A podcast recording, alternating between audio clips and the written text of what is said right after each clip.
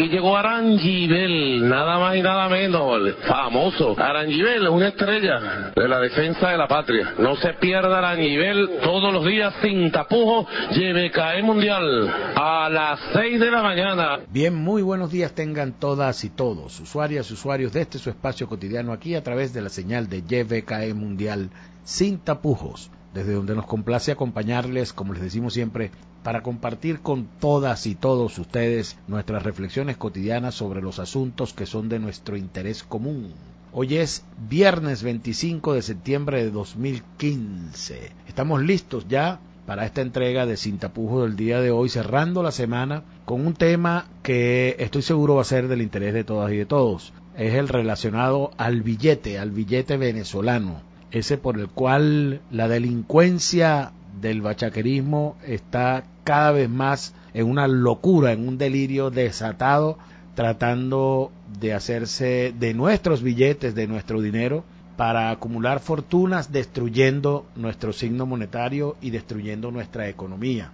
Se ha hablado bastante de eso, pero nosotros vamos a seguir compartiendo algunas reflexiones sobre esto porque el asunto no se queda solamente en el billete sería, sería muy simple, digamos, de resolver, eh, sobre todo cuando están hablando ya los presidentes de las naciones hermanas, Colombia y Venezuela, para tratar este tema. Pero no, el asunto va mucho más allá y algunos aspectos referidos a eso lo hemos tocado acá en el programa en emisiones pasadas. En un reporte que presentaba recientemente nuestra buena amiga y compatriota reportera del canal Telesur, Madeleine García, se da cuenta de una variante en todo este proceso de afectación, de ataque a nuestra moneda desde Colombia, que es el referido al, al lavado del billete, al lavado del billete. Siempre se habla del lavado de dinero, pero referido a una operación financiera en la cual los grandes capitales se legalizan a través de una serie de operaciones, de, de inversiones, etcétera,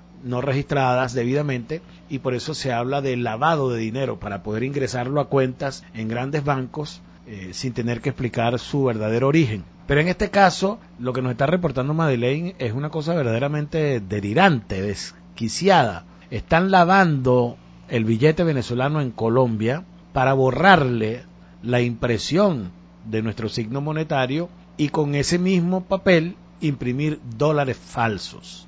Fíjense ustedes a lo que puede llegar el nivel de vandalaje que hay instaurado más allá de nuestra frontera en el territorio colombiano y en lo cual el gobierno de esa nación no hace absolutamente nada, sino que defiende pues el plan que hay desde allá de derribar la revolución bolivariana en nuestro país. Y esta operación de destrucción de nuestra economía desde ese lado de la frontera les parece que trabaja perfectamente en esa dirección. Por eso no van a mover un dedo, van a hacer discursos, se van a hacer reuniones, le van a dar vuelta al asunto, pero todo lo que avance desde Colombia en acuerdos, en creación de mecanismos, en creación de política, para ir disminuyendo ese ataque a nuestra economía, será viable única y solamente si ello no afecta el plan que tienen instruidos los sectores oligarcas colombianos al frente del cual se encuentra Álvaro Uribe Vélez por parte de los Estados Unidos para que se dé al traste con la revolución bolivariana, con el proceso de transformaciones profundas que está avanzando la revolución bolivariana en nuestro país.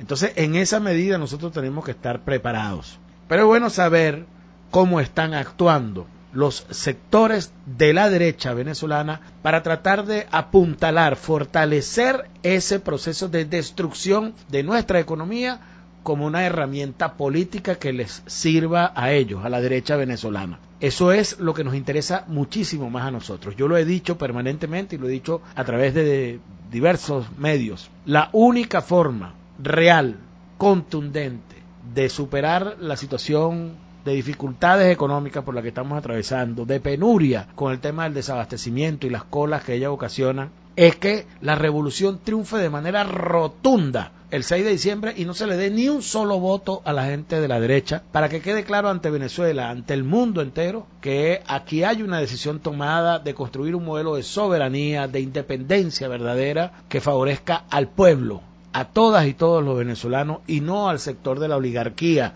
del empresariado privado, de los grandes capitales nacionales y transnacionales. Esa es la única solución. ¿Por qué decimos esto, porque en la creencia de que ellos están cerquita del poder es como se ha desatado todo el problema que hemos atravesado en los últimos dos años en nuestro país. Todos los problemas que hemos estado padeciendo es por la tosudez de una gente que cree, que se metió en la cabeza que ellos están a puntico ya de alcanzar el poder porque ya no está el comandante Chávez. Eso fue a raíz del fallecimiento del comandante cuando empezó toda esa situación de creerse unos muchachos que son hijos de ricos, que ellos, bueno, ya Maduro no es un tipo importante, eh, ya están listas las condiciones, ahora sí podemos nosotros agarrarnos el poder porque somos los hijos de los ricos. Esa fue la cuenta que sacaron. Estados Unidos les dijo, tienen la razón, vamos a ayudarlos, a ustedes les corresponde agarrarse ese país para ustedes. Y empezó una situación de eh, sabotaje económico, de perturbación política, empezaron con su guarimba, con el tema de la salida, etcétera, porque ellos están convencidos de que estaban cerquita. Cuando el gobierno reaccionó y empezó a ponerle freno y a demostrarles que no estaban cerquitas en lo absoluto del poder, porque las elecciones, las últimas cuatro elecciones han demostrado que lo único que ha crecido en el país es la vocación militante por la idea chavista de justicia y de igualdad social que nos trajo el comandante Chávez, en la medida en que el presidente Maduro y el gobierno revolucionario le fue demostrando eso a la derecha, fue como esta gente se fue desesperando más, porque creyeron que Maduro les está robando, porque ellos están convencidos de que ya ellos están en el poder, pero que Maduro les robó la posibilidad.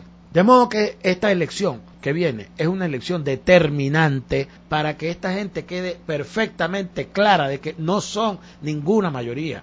Nosotros lo decimos con propiedad porque nosotros no estamos afectados del cerebro como están ellos. Nosotros sabemos porque vemos en la calle cada vez que convocan una marcha que no les va a nadie y sabemos no tienen mayoría y cada vez que la revolución convoca a la gente sale el pueblo entero a respaldar al presidente Maduro y a la revolución bolivariana. Nosotros sabemos de lo que estamos hablando. Nosotros no estamos enfermos. Esta gente sí tiene un problema mental y ellos lo demuestran permanentemente. María Corina Machado, por ejemplo, no ha cesado de gritar su desespero por el cierre de frontera con Colombia, porque de allá les venía a ellos la salvación que no pudo hacer Leopoldo López porque lo metieron preso, cuando ya casi creían ellos que ellos estaban en Miraflores. Resulta que no estaban nada en Miraflores. Llegaron los cuerpos de seguridad y pusieron preso al tipo que estaba alterando indebidamente el orden, que estaba conspirando contra el gobierno y que estaba tratando de, de derrocar la democracia venezolana. Entonces esta gente dijo, es desde Colombia donde nos podrán salvar. El cierre de frontera los ha decepcionado y los ha desesperado y los ha puesto contra la pared. Y es por eso que María Corina Machado en particular anda tan desesperada defendiendo a Colombia, la posición de Uribe, el ataque desde Colombia contra Venezuela, contra nuestra economía y la creación desde Colombia del padecimiento, del sufrimiento que tienen las venezolanas y venezolanos hoy en día, porque esa era la inversión que habían hecho ellos. Ellos tenían todo resuelto para que cayera el gobierno. Y si el gobierno no cae, quiere decir que ellos tienen que reactivar esa última posibilidad que les queda, que es esa invasión silenciosa desde Colombia, esa penetración de nuestra economía desde Colombia, porque ellos no tienen, ya ellos están rendidos a la realidad de que no tienen ninguna posibilidad de tumbar gobiernos ni de manera incendiaria, ni con discurso, ni de ninguna manera. María Corina Machado ha dicho esta semana, el objetivo de Maduro y su régimen cuando plantean la nueva frontera es una Venezuela cercada. Fíjense que es la imagen que se le viene a la mente a ella de cómo sería esa, ese cierre de frontera que está promoviendo el presidente Nicolás Maduro en el sentido exactamente contrario, a ellos lo que se le viene a la mente es el cierre de frontera que hacen sus aliados, la gente que comparte su ideología ultraderechista en el mundo hoy por hoy. Es el cierre de frontera que tiene, por ejemplo, Estados Unidos cercando a México, ¿no? Con kilómetros y kilómetros de muralla para impedir que los mexicanos puedan pasar a su territorio original, que fue asaltado por Estados Unidos y les despojó de casi la mitad del territorio mexicano en uno de los atrocinios más horrendos de la historia latinoamericana de todos los tiempos pero ella se le viene a la mente el muro, por ejemplo, que tiene Israel para acercar a Gaza y matarlos en una cárcel a cielo abierto, como dice Jimmy Carter, que es aquello, uno de los más grandes genocidios que se está cometiendo hoy en el mundo. Se está cometiendo con el muro que tiene instaurado Israel para acercar al pueblo de Gaza, matarlo de hambre,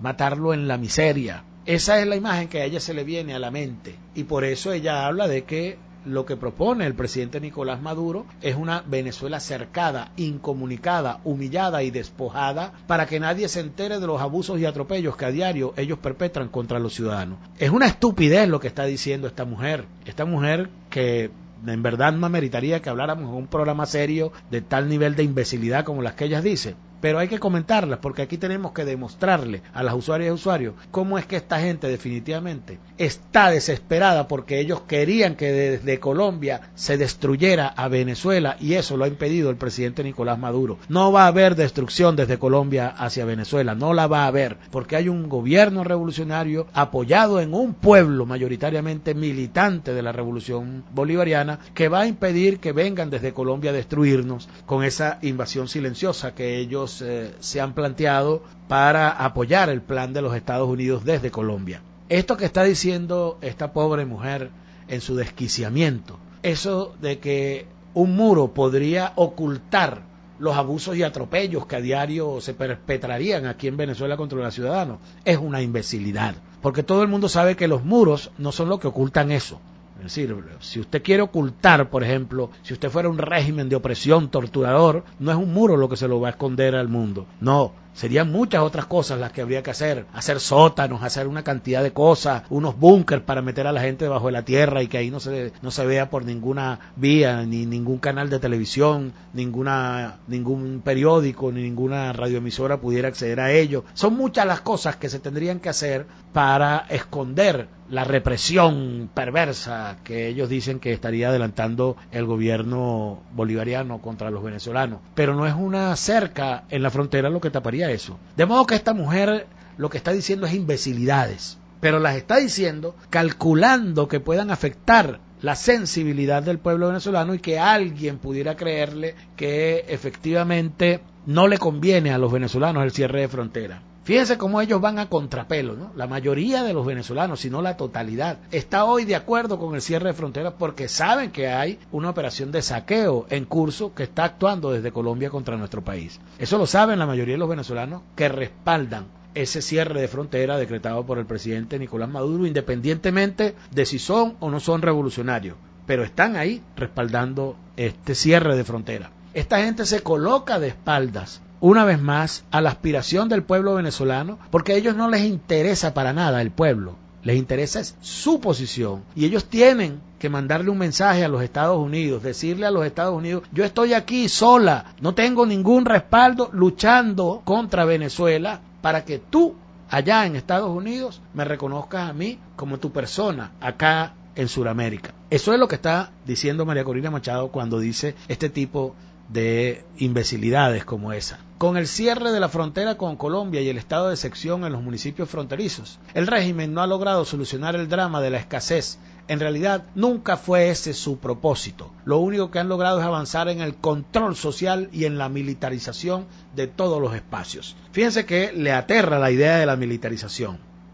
Esta es una gente que no tiene ningún problema con todas las bases militares instaladas por los Estados Unidos en Colombia, que están amenazando a quién. ¿Para qué se instalan bases militares en cualquier parte? Pues las bases militares no se instalan para ir a veranear, para ir a regocijarse con el clima, ni a descansar en vacaciones eternas. Esa no es la intención de las bases militares, yo lo he dicho permanentemente. Cuando se instala base militar hay un propósito de amedrentar, de amenazar a alguien. Y eso es lo que ha venido a hacer los Estados Unidos con sus siete bases militares que están acantonadas en suelo colombiano, que consideran territorio en el cual tienen derecho ellos, de acuerdo con la élite oligarca colombiana que les ha permitido esa posibilidad de asentarse ahí como les dé la gana. Esta gente que se está preocupando aquí en Venezuela por la supuesta militarización está desconociendo la defensa de nuestro territorio como un derecho, un derecho soberano que tenemos las venezolanas y venezolanos y que para eso existe la Fuerza Armada Nacional Bolivariana para defender a la patria. Pero esta gente concibió desde siempre, como se concibió en el pasado, que la militarización es para usarla contra el pueblo, contra nuestros propios conciudadanos venezolanas y venezolanos. Y es por eso que a ellos no les resulta conveniente que en este caso la militarización sea colocada al servicio de la defensa de nuestro territorio, de nuestra patria. Pero es que esta gente está en el plan del saqueo a Venezuela. Yo lo he insistido y todo prueba eso. El señor Luis Vicente León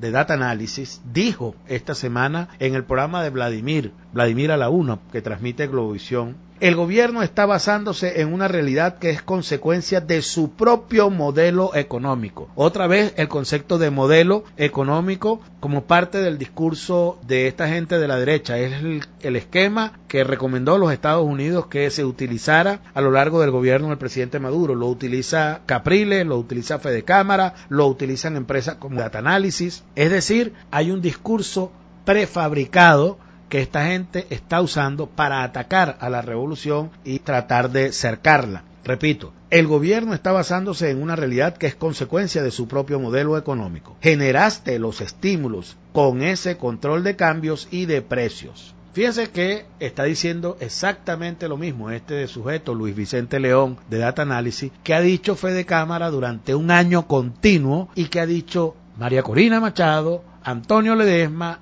y Capriles por igual. Ellos han dicho de manera persistente, yo lo he demostrado acá y lo tengo grabado, que hay que cambiar el modelo mediante tres acciones que habrían que tomarse. Uno, eliminar la regulación de precios. Segundo, eliminar el control cambiario. Y tercero, eliminar la ley del trabajo. Es perfectamente recurrente el planteamiento de la eliminación del control de precios. ¿Por qué? Porque si lo que todos los venezolanos aspiran, todos los sectores solicitan, es que se disminuyan los precios que están exorbitantemente elevados. ¿Por qué hay que eliminar control de precios si el control de precios no limita el que tú puedas bajar los precios?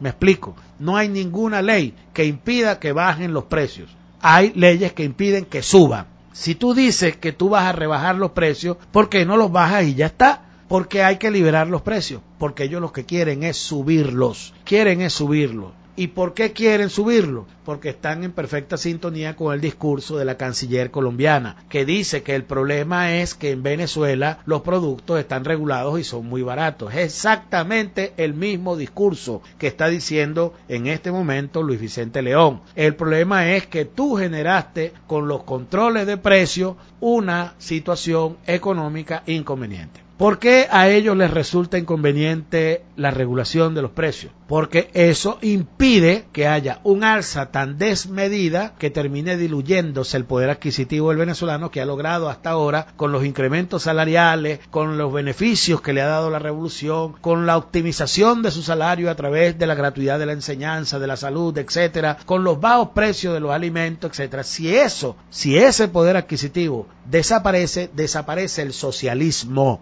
eso es lo que ellos persiguen, que el venezolano vuelva a ser pobre. Son ellos quienes están luchando de manera sincronizada desde Colombia y con Venezuela en función de ese propósito. Fíjense al cierre lo que les comento para darle concreción a esto. Hemos dicho, como lo comentaba yo ayer, el desespero de esta gente de Fede Cámara con el cierre de fronteras exactamente igual al de María Corina y al de Luis Vicente León, al de Fede Cámara. ¿Por qué ellos dicen que pierden 3 millones de dólares diarios? Fíjense lo que dice el presidente de la Asociación de Ganaderos del Táchira, Leonardo Figueroa. Luego de un mes del decreto de cierre de la frontera colombo-venezolana, ganaderos del estado Táchira reportan disminución en la producción de leche debido, óiganlo bien, a que el 80% de la mano de obra es colombiana. Y uno se pregunta, ah, ¿y por qué es colombiana en nuestro territorio la mano de obra y no venezolana? Bueno, calculemos entonces. Ah, porque el venezolano tiene que pagarle mejor salario. Posiblemente el colombiano le pagan lo que ellos les dé la gana. Eso pudiera ser.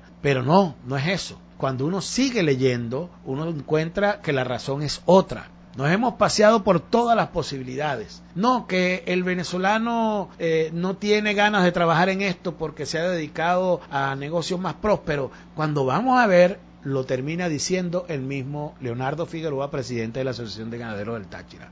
El trabajo del ordeño es día a día, no tienes fines de semana ni feriados. Muchos han abandonado el trabajo productivo para irse al bachaqueo y eso nos afecta bastante. No es fácil conseguir personal, ¿están viendo? ¿Están viendo? Tenemos muchas unidades que han bajado su producción por falta de personal y necesitamos que reactiven sus operaciones productivas. La distorsión económica nos perjudica porque la gente busca ingresos más altos en actividades ilícitas. ¿Ve? Entonces el cierre de fronteras se está aplicando para evitar precisamente el bachaqueo, las actividades ilícitas. Pero este sujeto en su mezquindad, obtuso como es, dice, ábreme la frontera y ve a ver cómo resuelves el bachaqueo con la frontera abierta. Es así de absurda esta gente. Es lo que está planteando María Corina en este momento. Ella dice, queremos un país de propietarios, de emprendedores y de superación. Sabemos que este clamor es el primer paso a la libertad. Es decir, que todo el mundo sea bachaquero, es lo que ellos quieren. Que haya un saqueo nacional, pero que se les proteja a sus empresas a ellos. Ahí está el discurso. Quien quiera rebatírmelo, aquí estoy a la orden. Vamos a la pausa que nos corresponde y enseguida estamos de vuelta con ustedes. Ya regresamos.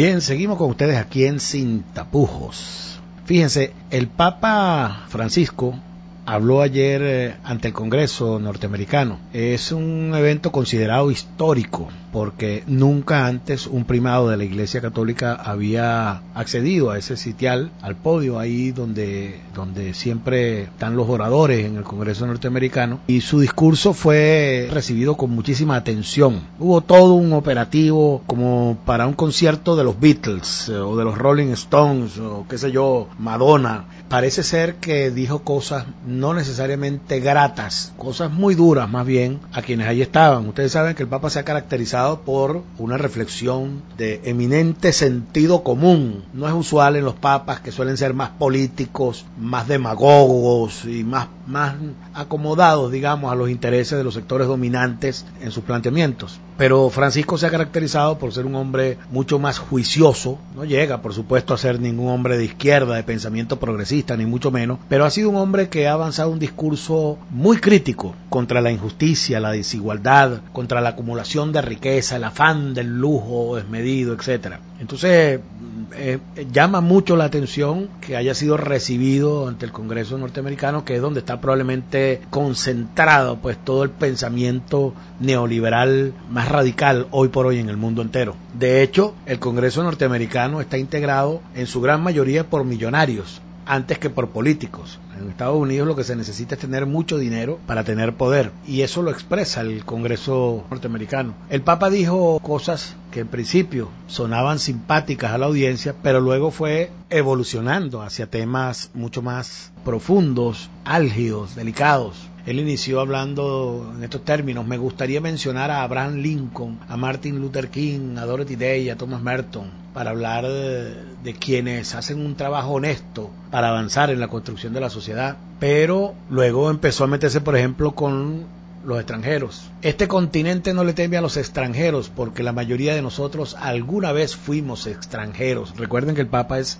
argentino de origen. Miles viajan hacia el norte buscando mejores oportunidades. ¿No es esto lo que queremos para nuestros hijos? les decía él ahí en su discurso. Que no nos sorprendan las cifras. Veámoslos como personas, escuchemos sus historias, busquemos para otros las mismas posibilidades que buscamos para nosotros mismos. Eso debe haber sonado muy duro en ese recinto, muy, muy duro, muy, muy fuerte, porque la médula del discurso neoliberal capitalista es que el resto no importa, importa es uno, es la concepción más mezquina que puede haber sobre la tierra, la que tiene el planteamiento neoliberal. Y la defensa de la empresa privada es eso. Cuando él dice busquemos para otros las mismas posibilidades que buscamos para nosotros mismos, obviamente está haciendo un planteamiento más procomunista que ninguna otra cosa. Tratemos a los demás con la misma pasión y la compasión con la que queremos ser tratados y después agregó a eso nada más y nada menos que la denuncia contra la pena de muerte. Dijo que hay que abolir la pena de muerte a nivel global en el mundo, pero Estados Unidos es el que, digamos, tiene consagrada la pena de muerte como como de manera más contradictoria, pues, con su supuesto propósito de la profundización de la democracia y de la libertad por la que aboga permanentemente y por la que destruye civilizaciones enteras en el mundo si no se acogen a su idea de lo que debe ser la democracia y la libertad, el derecho del ser humano al ejercicio de la libertad. Entonces en Estados Unidos eso de que, porque puede ser que haya pena de muerte por allá en otras sociedades, en otras civilizaciones más antiguas, pero en Estados Unidos, una nación de pena 200 años que consagre pues constitucionalmente todavía la pena de muerte como un instrumento de justicia, es una contradicción severa. Que lo haya dicho el Papa en ese recinto del Parlamento norteamericano es eh, en verdad muy significativo. Pero es que es significativo porque en este momento la sociedad norteamericana está expresando una destrucción ética y moral tan severa que uno, uno pudiera pensar que una expresión como esa termina por convertirlo en enemigo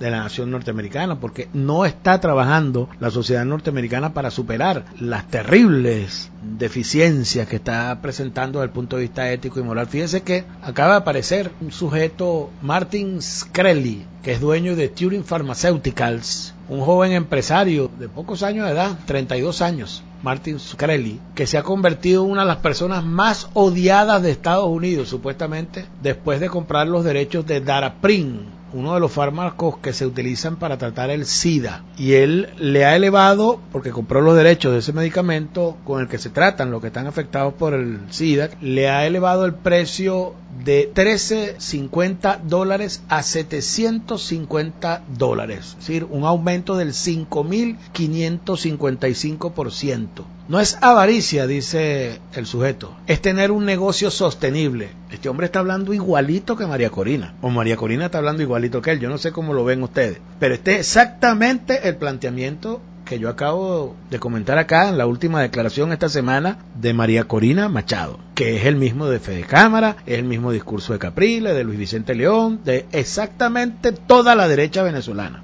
No es avaricia, es tener un negocio sostenible, dice este sujeto Martin Screlly, que elevó el precio del Daraprim de 13 dólares a 750. Y eso de verdad que pudiera ser considerado un crimen en masa, porque si este medicamento es para tratar a los enfermos con SIDA, sabemos que si los enfermos con SIDA no se tratan debidamente, pueden estar al borde de la muerte en cualquier momento, por cualquier circunstancia, porque son inmunodeficientes, entonces podríamos considerar que este sujeto con esta acción de su negocio sostenible, lo que está es provocando una mortandad, porque mucha gente probablemente no tiene cómo sufragar ese salto de 5.555% el precio del medicamento que tiene que consumir. Eso lo dijo, esto de que no es avaricia, es tener un negocio sostenible, lo dijo él en el New York Times. Él es fundador y director ejecutivo de Turing Pharmaceuticals. En una entrevista en Bloomberg, el empresario argumentó que esta era la única forma de obtener beneficios, ya que hasta ahora el precio original no cubría el costo de fabricación del medicamento. El Daprin lleva mucho tiempo en el mercado, salió a la venta hace 62 años. El aumento del precio puede obedecer a la escasez en el medicamento o a la estrategia de negocio de la empresa que compra un medicamento antiguo y lo convierte en un fármaco más especializado y por lo tanto más caro. Eso es lo que ha ocurrido con Daraprim, le decía este sujeto las declaraciones que le estaba dando al New York Times. Varios hospitales han dicho ya que no se ven capaces de afrontar el alza y que tendrán que recurrir a tratamientos alternativos que podrían no ser tan eficaces. Desde entonces, Screlly ha recibido un aluvión de críticas a través de las redes sociales y los medios de comunicación. La ola de indignación ha llegado incluso a las autoridades políticas. Una subida de este calibre en el precio de los medicamentos es inaceptable. Debemos diseñar un plan para pararla, dijo Hillary Clinton a través de su cuenta Twitter. El Daraprim, conocido de forma genérica como pirimetamina, se usa para tratar las enfermedades inmunodepresivas como el SIDA y en ocasiones el cáncer, pero también para curar la toxoplasmosis, una infección parasitaria que transmiten los gatos y que puede perjudicar al feto si las mujeres se contagian con esa enfermedad durante el embarazo. En una carta abierta a Turing, la Asociación de Enfermedades Infecciosas de América y la Asociación de Médicos urgieron a la compañía a volver a bajar el precio. El medicamento para la toxoplasmosis cuesta entre 336 dólares y 634 dólares dependiendo del peso del paciente. Eso demuestra que este aumento no es razonable ni asumible por la población. Además es insostenible para el sistema de salud público, dice la comunicación que le enviaron a este sujeto. Ahí tienen ustedes, ese es el capitalismo actuando. Eso es lo que está promoviendo aquí la derecha como solución a la guerra económica desatada por la especulación de los capitalistas en el país en los últimos tiempos. Eso es lo que estamos hablando durante todos estos meses. Aquí ha habido un planteamiento eminentemente capitalista